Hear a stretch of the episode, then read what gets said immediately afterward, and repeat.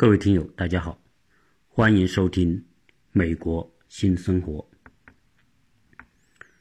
最近有一个人大代表提出了一个问题，他提的问题是：我们是否应该取消高考当中的英语考试？也就是说，对于英语的应试考试，我们是不是还要坚持？因为很多的。孩子学了十几年的英语，仍然不能够用，不能够说，也听不懂，啊，所以认为花了那么多时间，学到之后又没没没办法学到真的可以用的程度，啊，这是一个。第二，即便很多人学好了，你出来之后也未必有用的条件和环境。如果不用，学的又有什么用？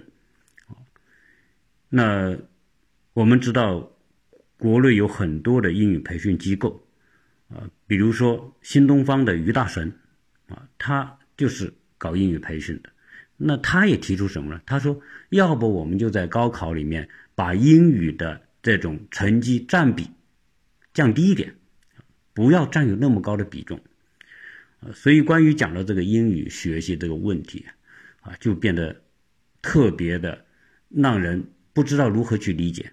啊，再加上有人说，你现在学又有什么用呢？啊，因为现在科技发展，AI 发展到现在，基本上你可以通过人工智能能翻译了，啊，你可以拿个手机就可以走全世界，你可以自驾 GPA 带你走到任何地方，同时你也可以用 AI 来翻译，啊，用 APP 来翻译，啊，所以你学英语又有什么意义呢？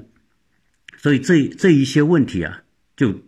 触及到了很多人的一个兴趣点啊，从而引起了一个关注，成为成了一个热点的问题。因此，我就我也想借这样一个话题来跟大家探讨一下英语的问题：到底英语在我们国家怎么了？这个这个学科为什么成了一个鸡肋？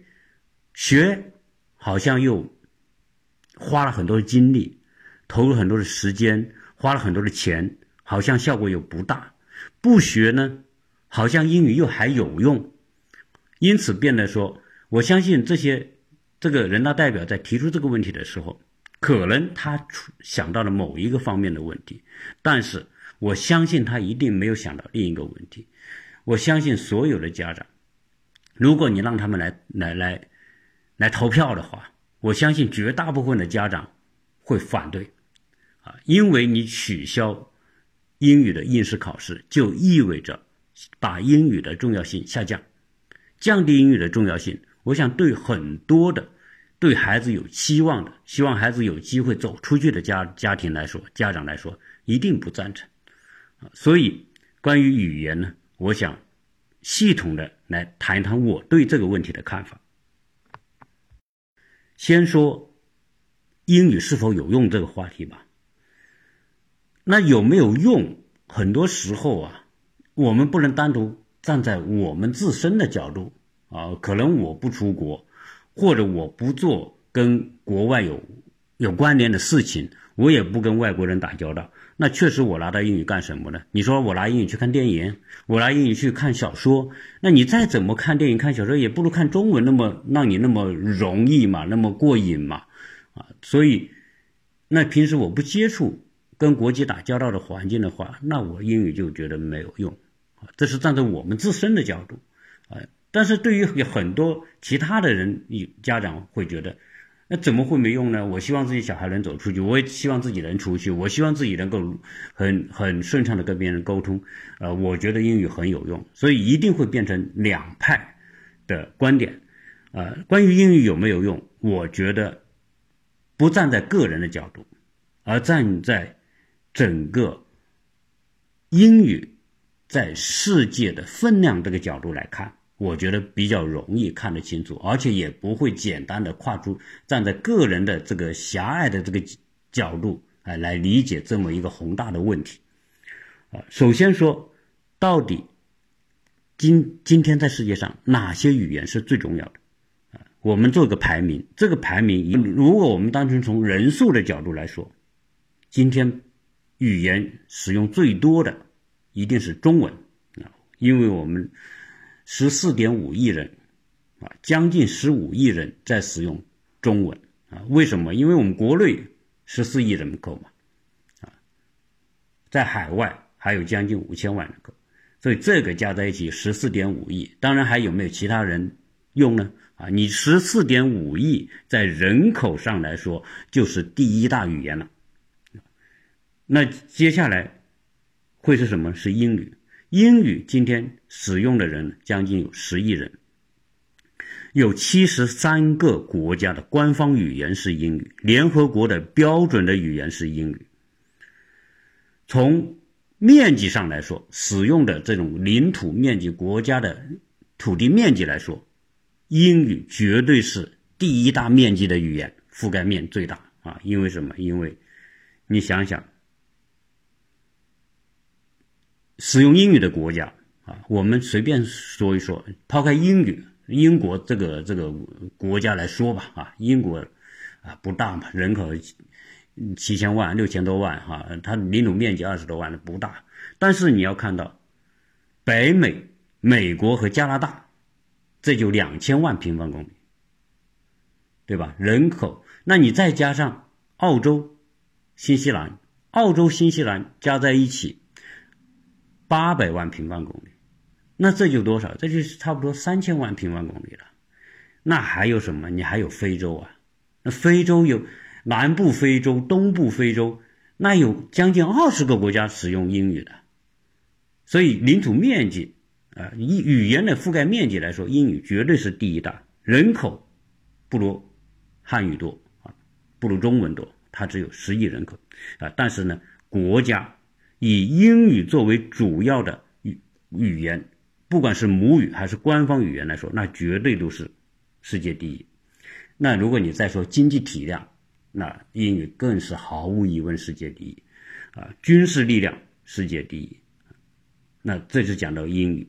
虽然它人口排第二，但是它对世界的资源的控制和影响，绝对是没有办法有第二个语言可以替代。第三的是西班牙语，西班牙语有五亿人说。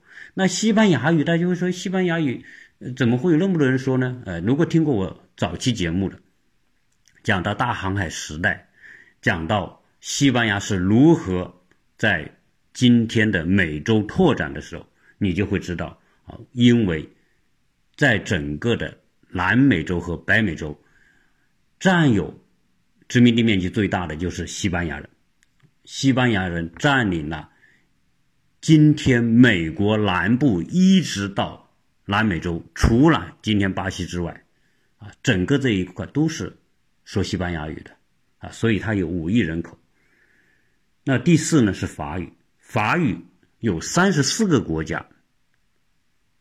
的语言或者官方语言是法语，但是它的人口是三点一四亿人口，那比西班牙语还低。那第五呢是阿拉伯语，阿拉伯语由于整个的西亚、北非那么广大的地方，二十多个国家都是阿拉伯人构成，所以它有三点六亿人口。阿拉伯语的地位。也很重要，因为阿拉伯国家很多是石油资源丰富，所以他们在经济上还是钱多哈。别说钱多人傻，人家可不傻，人家钱多啊，在在世界还是很有发言权的。那讲到第六是俄语，俄语今天一点六亿人说啊，原来还有三亿人，后来苏联解体之后，俄语就变得。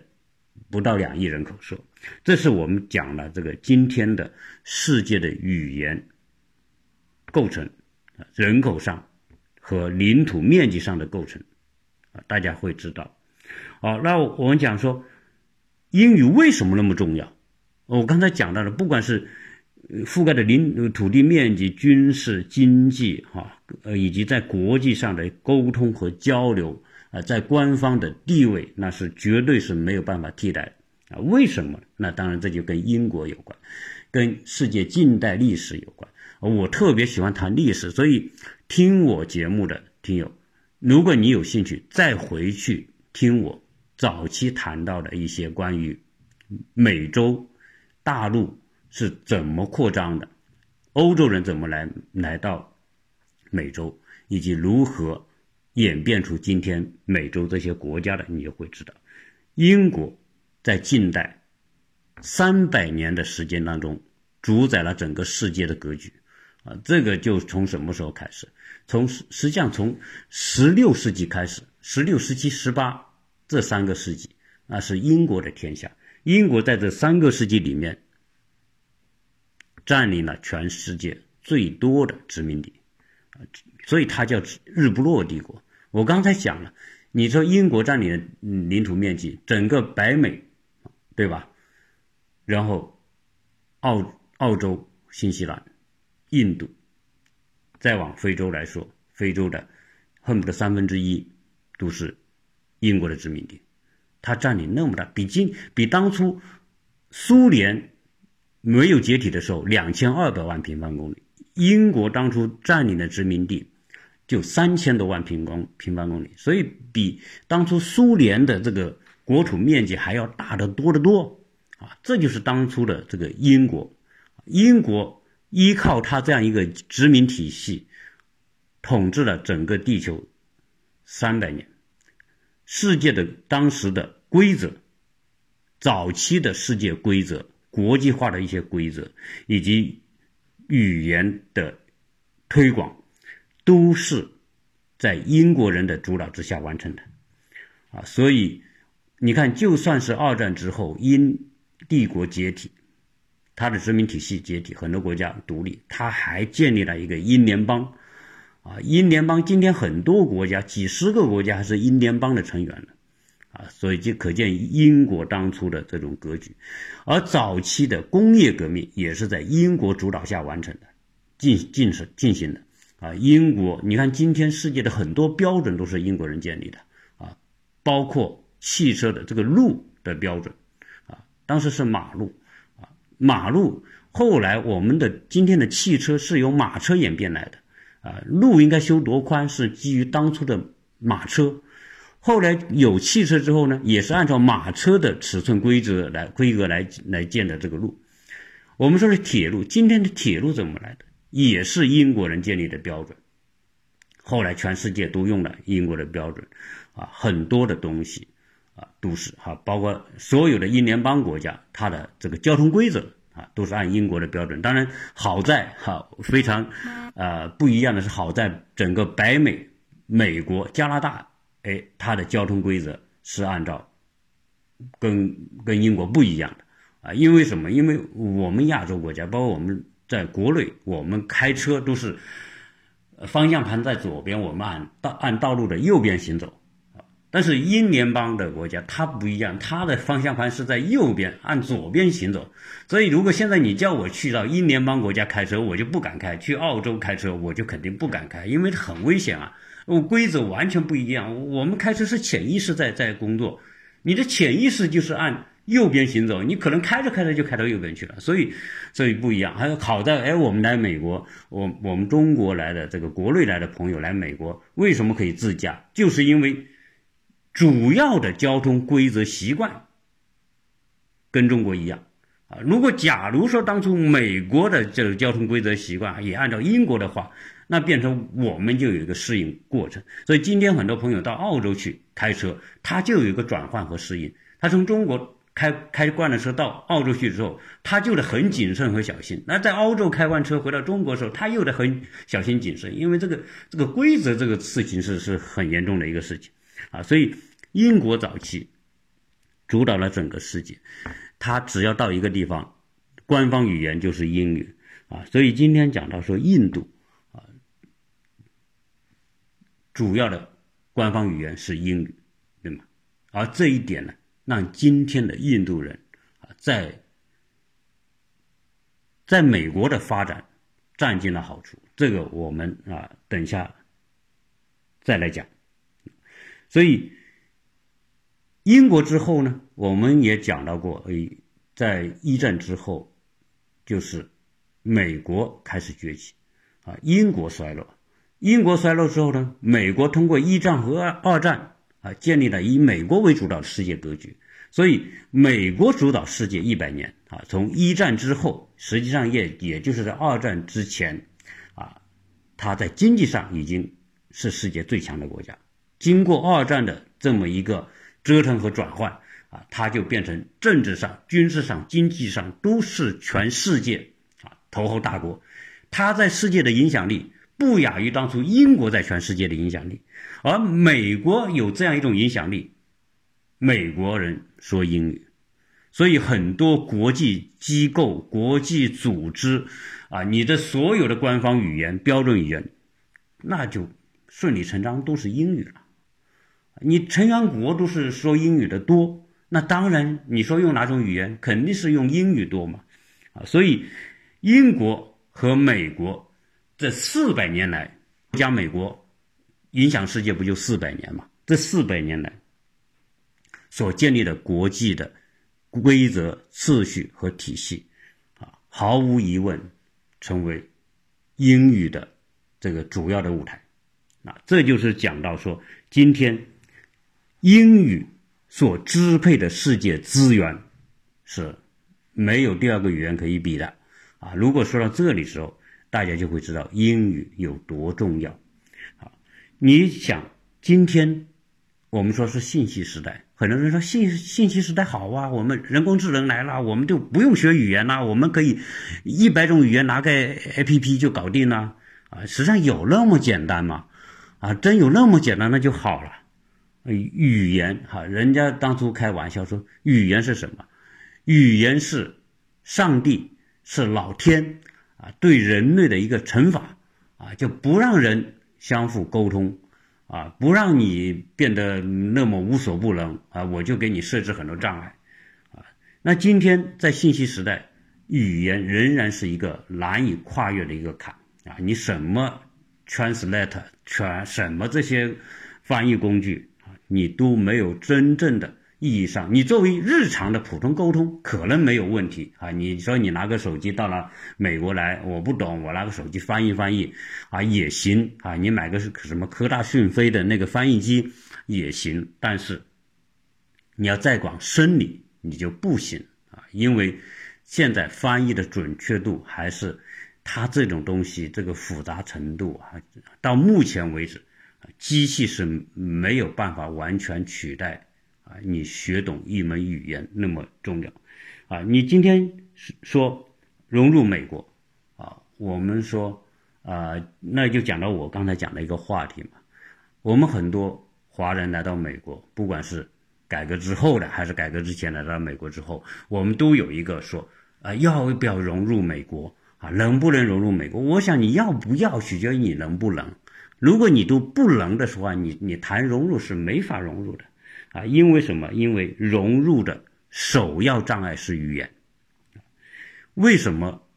你看今天的印度人，印度人的英语，我们都知道口音很重啊，哦，很多我们听不懂啊，我们英语很好的人听不懂，但是呢，他不影响老美听得懂，这个就很奇怪了啊。你说他口音那么重吧，但是到这里，我看这个印度人跟美国人沟通，他没有障碍。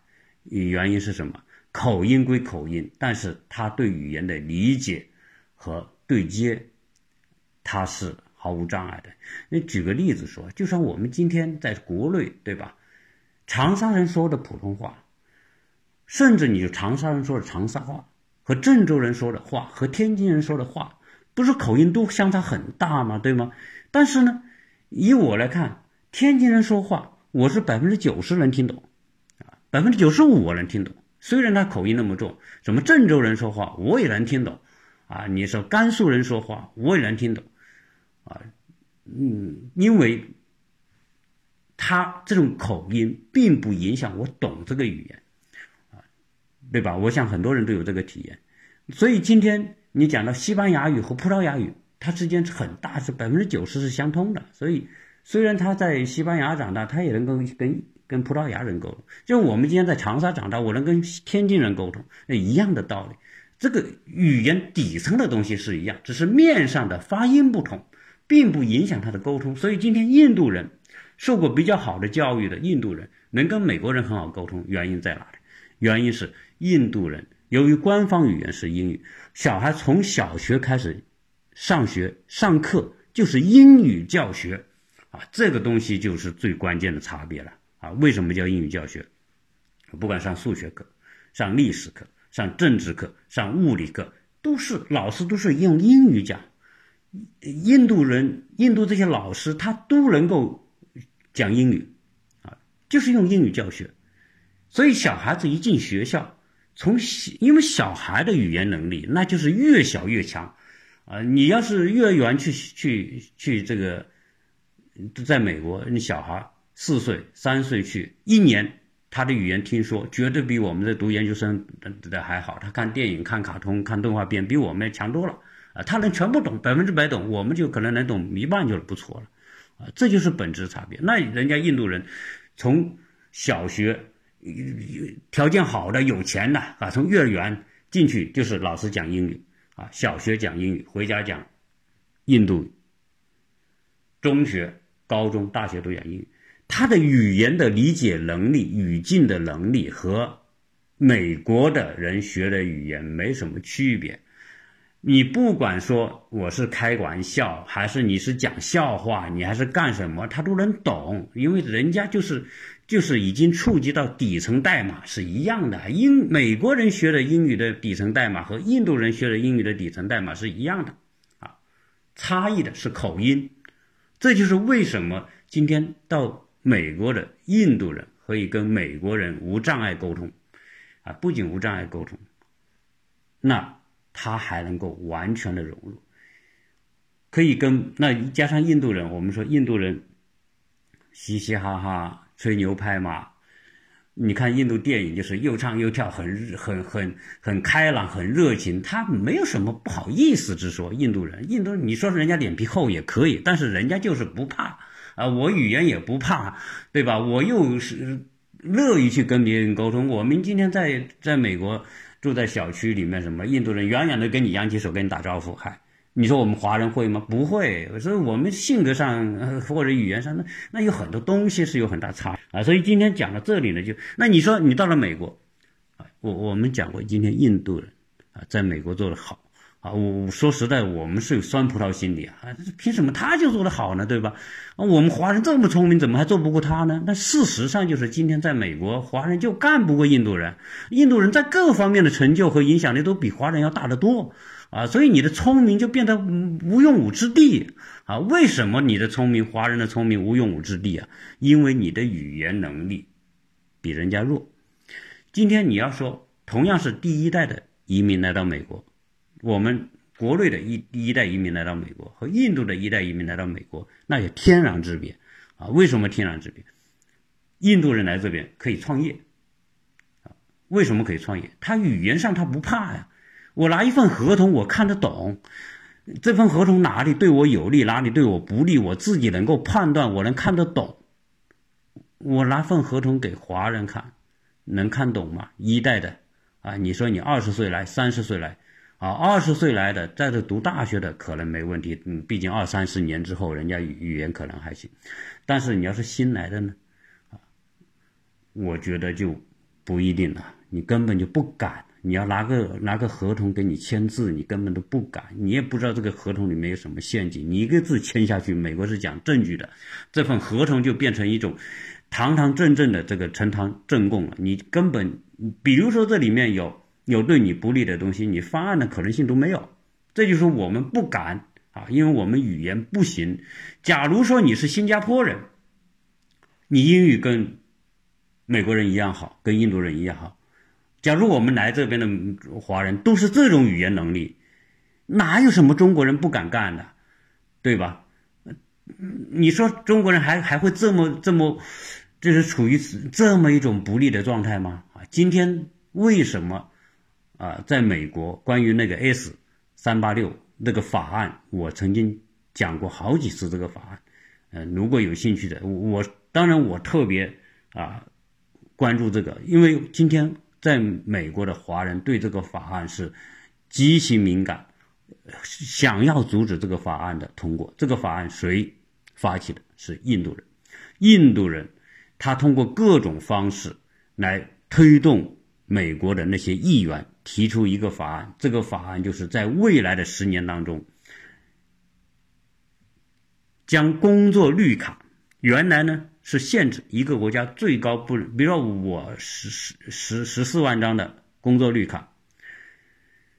每个国家最高不超过百分之七啊！你印度，你有多少人申请，你也只给你百分之七。中国给你百分之七啊，叫国别限制。好，印度人搞了个法案，嗯，他说你搞这个国别限制不公平啊！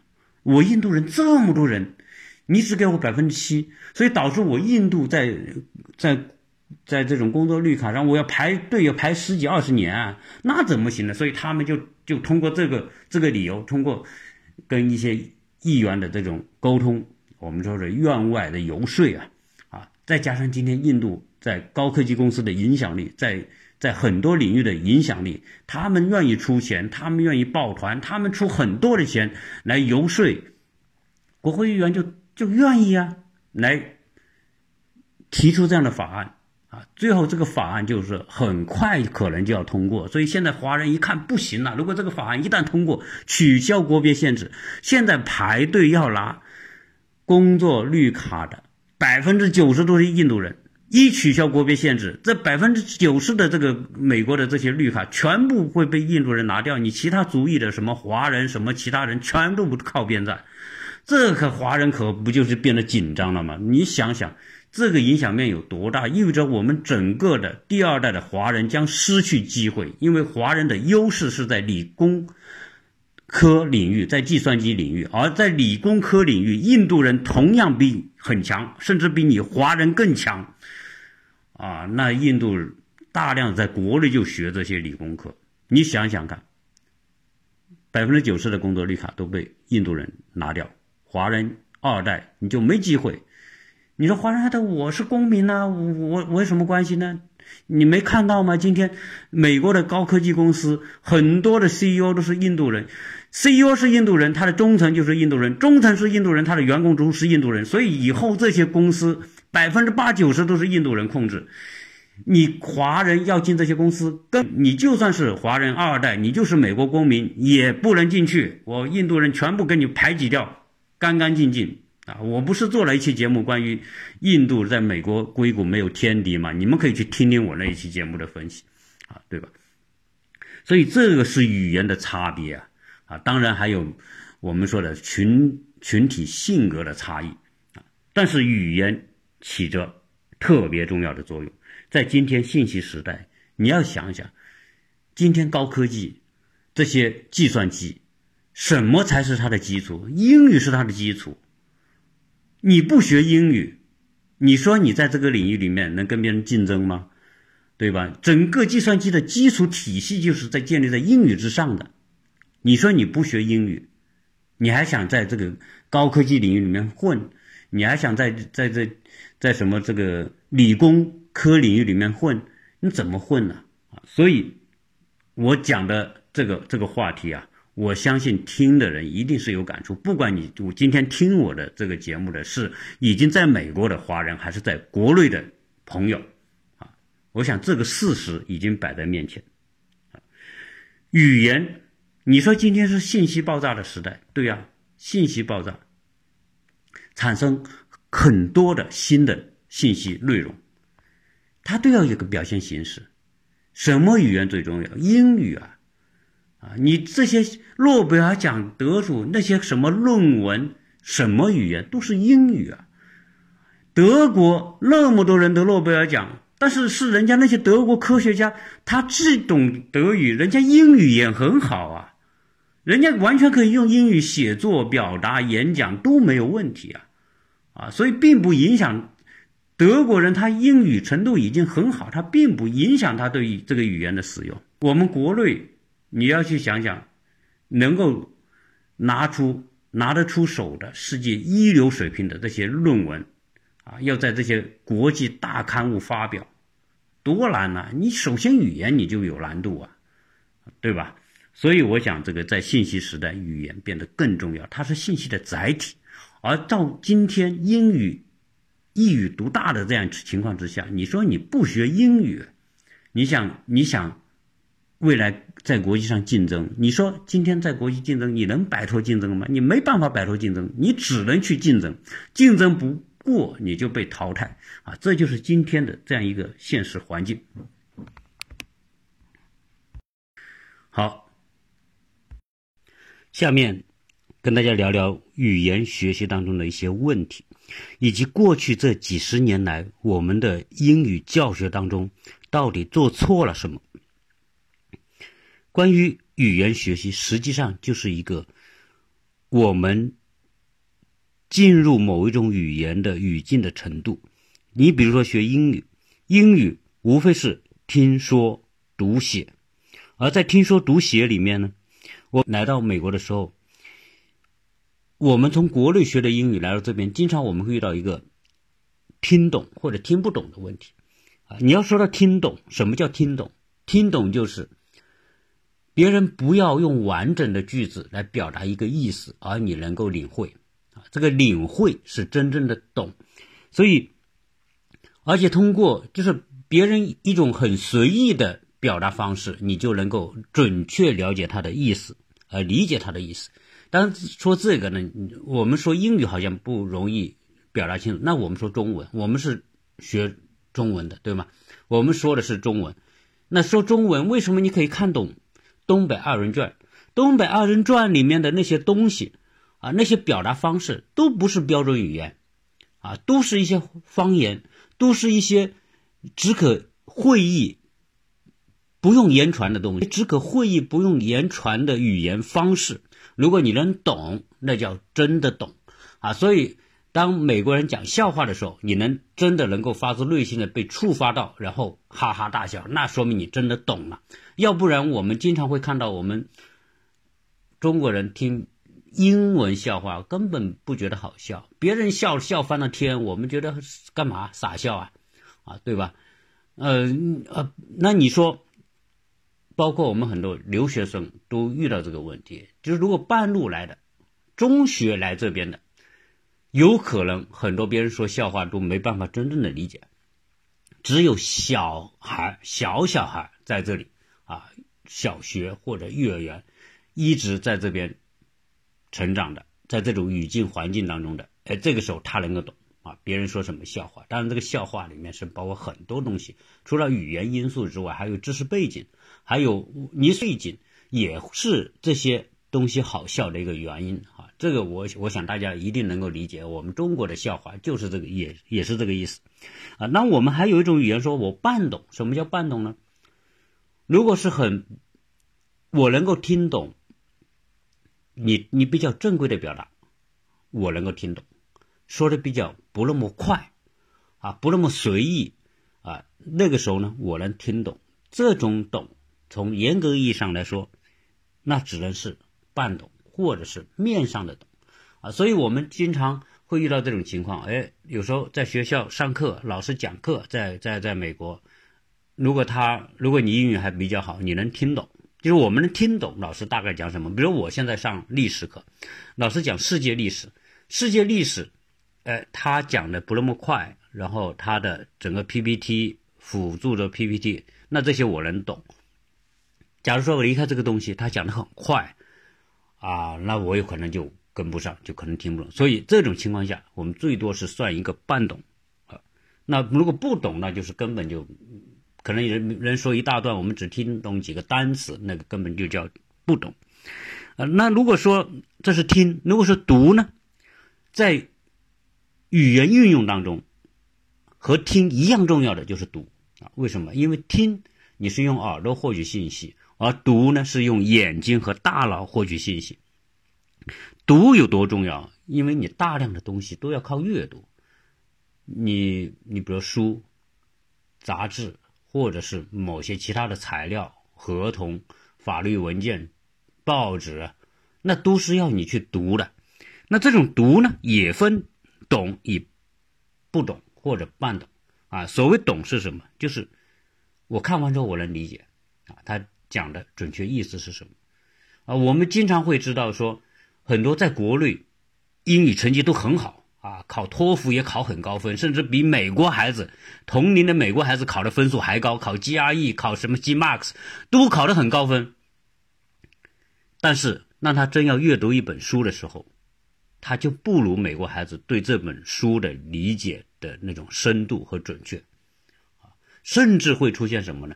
我我们看到一些资料，看完之后好像我都懂，这些单词我都知道，但是你读完之后就你就不清楚它的真正的意思是什是什么，你就抓不准，啊，这种情况下都叫半懂，啊，不能说真正意义上的懂。如果给一份法律文件给你，你就不敢签字，为什么？你没有真正懂。你不知道这个话到底是这样理解还是那样理解，啊，可能你看完之后，你感觉会有很多种理解，这都不是真正意义上的懂，啊，所以在阅读的时候也是这样。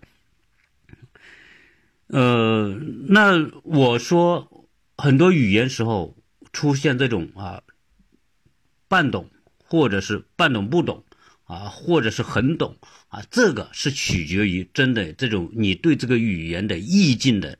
深入程度，深入的很深的时候，你就很多时候啊，你只要看一半，听听话一句话听一到，他要表达什么，这叫真正的懂，对于一门语言真正的掌握。我在这边遇到很多从国内来的，啊，我原来我在洛杉矶还有个很好的朋友，啊，在这边啊亚特兰大我也有遇到这种朋友，他们在国内当初都干什么？都是学英语专业的，然后毕业之后人还做了相关的，比如说我我做了这个进出口。贸易的工作，或者我做导游的工作，甚至我就做一些专业翻译的工作。人家在国内都是干这个工作的，人家学的是专业的英语哈，当然是大学学专业英语。我那几个朋友说，他说我们当初早，他来的早啊，他们九十年代来的时候，他总认为说我们的语言没什么问题啊。结果当他们一下飞机，一到美国接触美国时候，发现啊，怎么原来我们这个自认为语言还行。到这里怎么都听不懂，啊，就是就是因为什么？因为在国内的这种语言的环境和习惯和在美国完全不一样。美国人说话的习惯和我们在学校学的那些东西不是一回事，所以你学了十几年，到了美国跟美国人一搭腔之后，你还是听不懂啊。然后他说我们在这边一开始就是傻子，好像真的就跟没学过英语一样啊。只是说呢，他们还有英语基础，最少。单词记得多，对吧？有有这种功底在那里，经过一年两年，哎，慢慢的适应和熟悉了，啊，对这种语境有一种深入了，这个时候他们的语言才真正发挥作用。所以你想，真正一个纯粹意义上在国内学英语的人，当他来到美国的时候，你就会发现，国内学英语到美国来用，不是一个概念。这就是环境的不一样，就算是同一个语言英语，你真的在不同地方学，你自然发现它的效果会有如此大的差别，啊，这就是为什么我们国内很多学了那么多年英语，甚至学英语专业出来之后，仍然语言觉得不不不那么掌握的那么好的一个原因，啊，那关于语言学习里面，我还得提一提，就是语言方法。我们十几年学下来，那现在最少是初中开始学英语吧，初中三年，高中三年，这不就六年了？大学学个四年，不就十年吗？那我们最起码都学十年英语，我们英语仍然不能听不懂，仍然不能够流利的表达，啊，看这些法律文件，我们也是看不看不明白，啊，这种情况原因在哪里？那你更别说我们现在有很多地方是。幼儿园就开始所谓双语，小学双语。如果你加上幼儿园双语、小学双语、中学双语，那你双语双了多少年了？你双了十几二十年。大学毕业的时候，读完研究生毕业，英语还是那个样，还是那个熊样，还是不敢。当然，我说的这个不是全部啊，我确实有一些孩子啊，在国内英语已经学得很好了，到美国就没有障碍。我在这边也遇到，但是这种比例不高。不是来这里的，在国内学了十几二十年英语，到这里边就就应用自如的啊，这种这种情况还是真的是少之又少，可能一百个人里面有十个就不错了，啊，那为什么这个情况？我我的理解是，我们的整个教学英语教学的方式和体系是问有问题的，这个方式和体系决定了我们即便是三十年，高考三十四四十年，你也没有办法啊！真的是，那你人说奇怪了，为什么原来你看在解放前啊，有很多在国内读书的那些那些学生啊，比如杨振宁这些人呐，李政道这些，哎，那些解放前在国内学英语，出去留学，为什么他们英语那么好？啊，很多人就是出去，还没有现在这么好的条件呢，那么多的设备啊，影视啊，是吧？什么录音呐，还有还有还有这个 video 啊，是吧？这些视频，因国外的电影都有。现在什么没有？我们还是不懂，为什么他们当时没这些条件啊？英语学的比我们好呢？那这个说来就是说，我相信一定是学和用的一种一种相互促进的关系啊，因为实际上在那个时候，很多好的学校是有很多。老外的，啊，外国外籍教师，或者有很多从国外回来当老师的，哈，他们英语学得很好。还有什么呢？还有很多人在国内，当时在国内的教会大学，啊，那那教会大学什么燕京大学啊，什么这个这个上海都有那些圣约翰大学啊等等这些当时教会背景的大学，他们就是英国外老师教，用英语教，所以他们在那种环境之下就学学得很好。啊，你你要说语言学习，我们国内你看，上来就背单词，学语法，小孩子啊也是背这些东西，那发现怎么背也没用啊。就算你当初背的很好，我我孩子在学校背这些东西，他都很厉害，他记忆力好，他都背背都背背的比别人强，但是还是来美国还是不行。所以原因是什么？因为学语言学习有个非常根本的规律，一定是先学听，再学说。在学读，啊，但是我们呢，呃，听要占据英语学习的百分之六十，啊的投入和精力，那你说这怎么安排啊？那我们国内，你要小学，它根本不是按这个规律来，为什么呢？你首先你要有这个环境，你把它放在这个环境当中，所有老师什么课都说英语，什么事沟通都是英语，同学之间英语，那你小孩子很快就就说和听就会了。啊！但是我们没这个环境，上课讲一讲，下了课谁都不讲，对吧？回家更不讲。老师呢也是一样。说实在的，我们的老师也是半吊子。为啥？都是属于听不懂真正英语的老师，啊，多读起来字正腔圆，发音很标准。真的找个老外，找个我在这找个普通的美国老太太跟他说话，他根本听不懂。为什么？因为人家不是这么说话的，人家很多习惯。啊，是英国人、美国人有很多自己的习惯，不是我们录音带里面的那种那种表达方式，那么讲的那么清晰，发音吐字不是很多都是含糊其辞，就这么跟你咕噜咕噜咕噜咕噜就就说出来了。那你怎么听得懂？你根本没法听得懂啊！你你一一上来就学单词，学这个，呃，背单词没用。在美国，为什么小孩子哈？我看这里的小孩，三岁四岁放到幼儿园去，一年半年出来就满口英语。一年两年之后，就他英语他就不跟你说中文，就说英语，啊，英语说的很溜。那小孩五六岁，只要他在这个年龄呢，放在小学里面或者幼儿园里面放个两年，他英语一定很好，啊，甚至有可能比中文还好。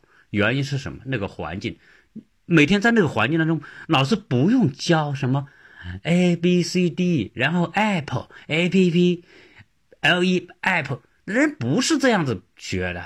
人家就是各种的说，各种的玩，在说和玩当中，啊，就就就这些东西就印在他脑子里了，就成他的源代码。啊，你看小孩子哪个人说话都是先会先会听，啊，小孩听他蹬腿蹬脚，啊，很很很嗨，对吧？你逗他，他很嗨，他听懂你，你在逗他，啊，小孩学语言是这样，他先听听懂你，他高兴，对吧？然后。慢慢的，哎，开始牙牙学语啊。到了一岁之后，开始学爸爸妈妈，因为他脑子里知道这些是什么，他开始尝试用嘴巴说出来。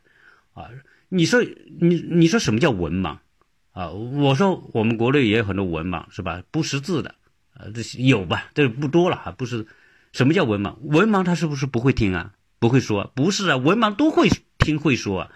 你找个那些没学没文化的老太太，就是文盲的不识字的，你也跟他沟通的很好，为什么？他能听懂你说什么？那他也能说出他想说的东西。小孩子就是这种状态，就是文盲的状态，并不影响他学习语言的听说啊，这就是语言的基础。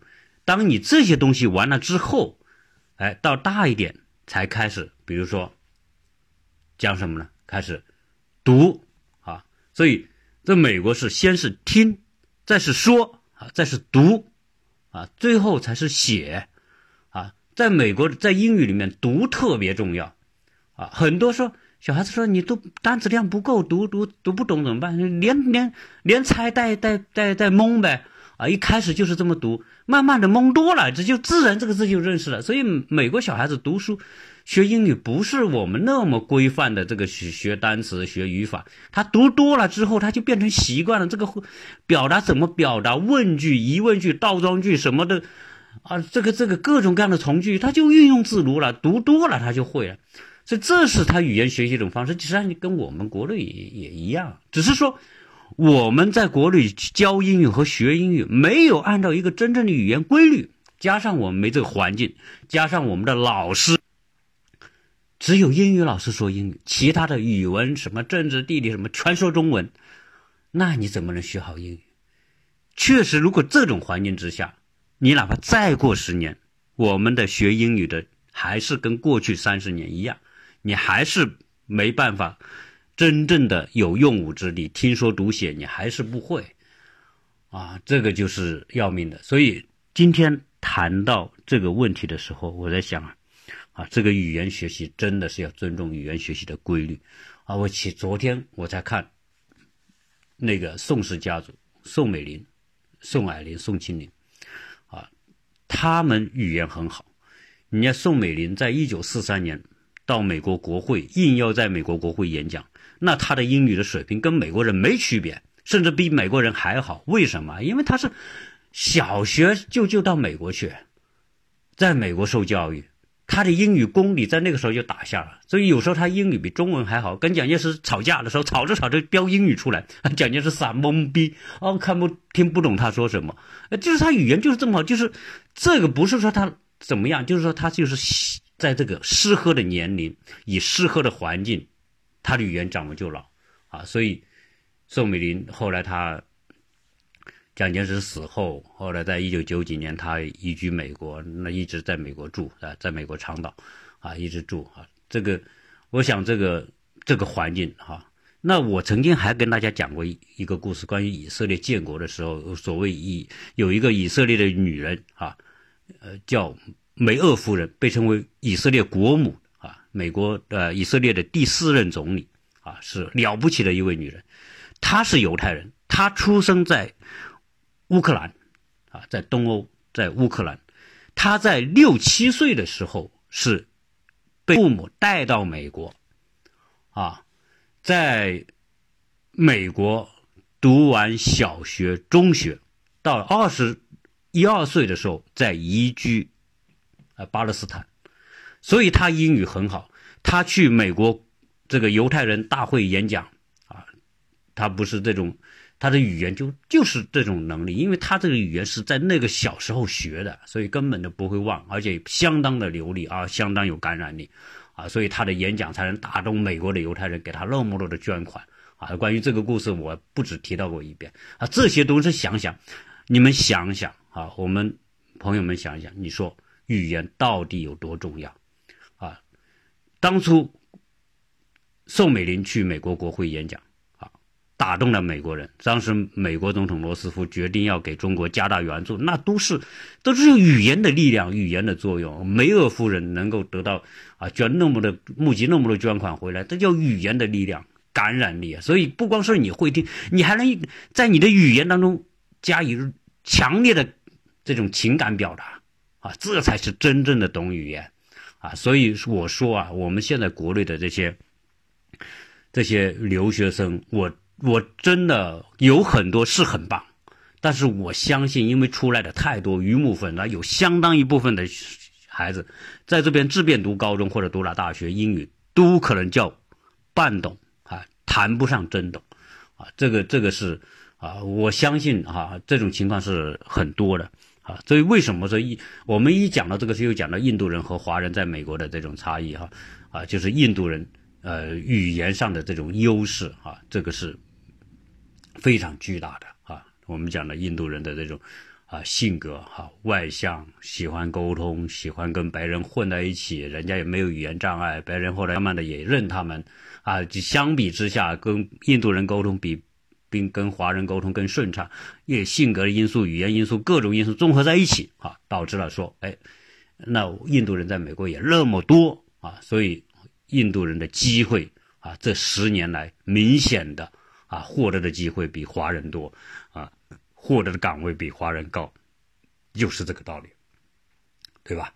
啊，所以关于今天关于这个语言的问题啊，啊，确实是一个比较大的问题。而且呢，我觉得这个这个人大代表提到这个问题的时候，我我认为是需要深入的啊，认真的考虑。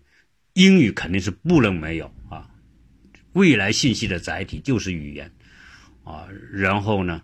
我们要考虑的是如何在国内能够创造更好的合乎语言学习规律的环境和条件，让孩子们这十几年没有白读，这才是真正的关键，才是真正要讨论的问题啊！要拿出的对策啊！这样的一来，你说你花多少时间，花多少钱，你没有效果是白花。如果你真的是能够找对方式啊，那我觉得这个钱就会值得。当你的小孩在国内就能把英语学好，跟跟老美一样，跟比老印还好的时候，你看看你到美国，你机会多不多？你根本不怵，你不怕啊！遇到什么法律这些这些东西，我都我都敢去，敢对面对啊，这你才会有机会啊！所以这一期关于语言就聊这么多啊！谢谢大家收听，欢迎大家分享和转发。